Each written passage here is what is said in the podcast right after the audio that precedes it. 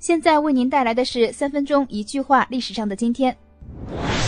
一八八八年的今天，美国著名推理小说作家雷蒙德·索恩顿·钱德勒出生。他的写作风格和思想对现代推理小说有深远的影响。一八九二年的今天，孙中山以第一名的优异成绩毕业于香港西医书院，随即在澳门、广州两地行医。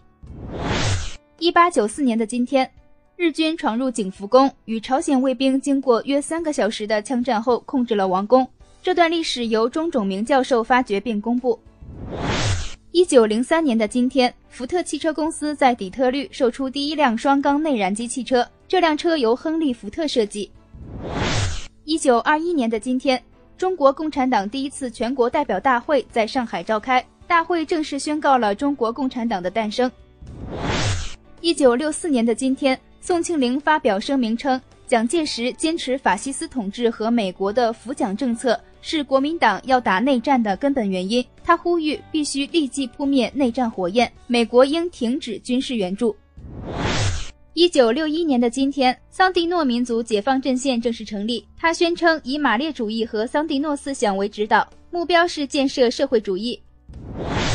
一九六七年的今天。美国第五大城市底特律爆发一场大规模的黑人抗暴斗争，暴乱最终导致白人大量逃离底特律，黑人居民在底特律市民中比重迅速上升。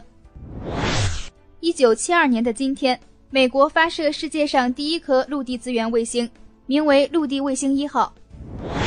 一九七五年的今天，我国测绘工作者精确测得世界最高峰珠穆朗玛峰的海拔高程为八千八百四十八点一三米。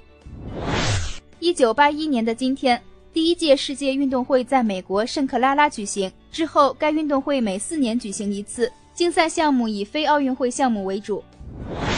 一九八七年的今天，伊拉克宣布接受联合国安理会一致通过的要求两伊立即无条件停战的第五百九十八号决议。一九九五年的今天，海尔波普彗星由美国两位业余天文学家艾伦·海尔和汤马斯·波普共同发现。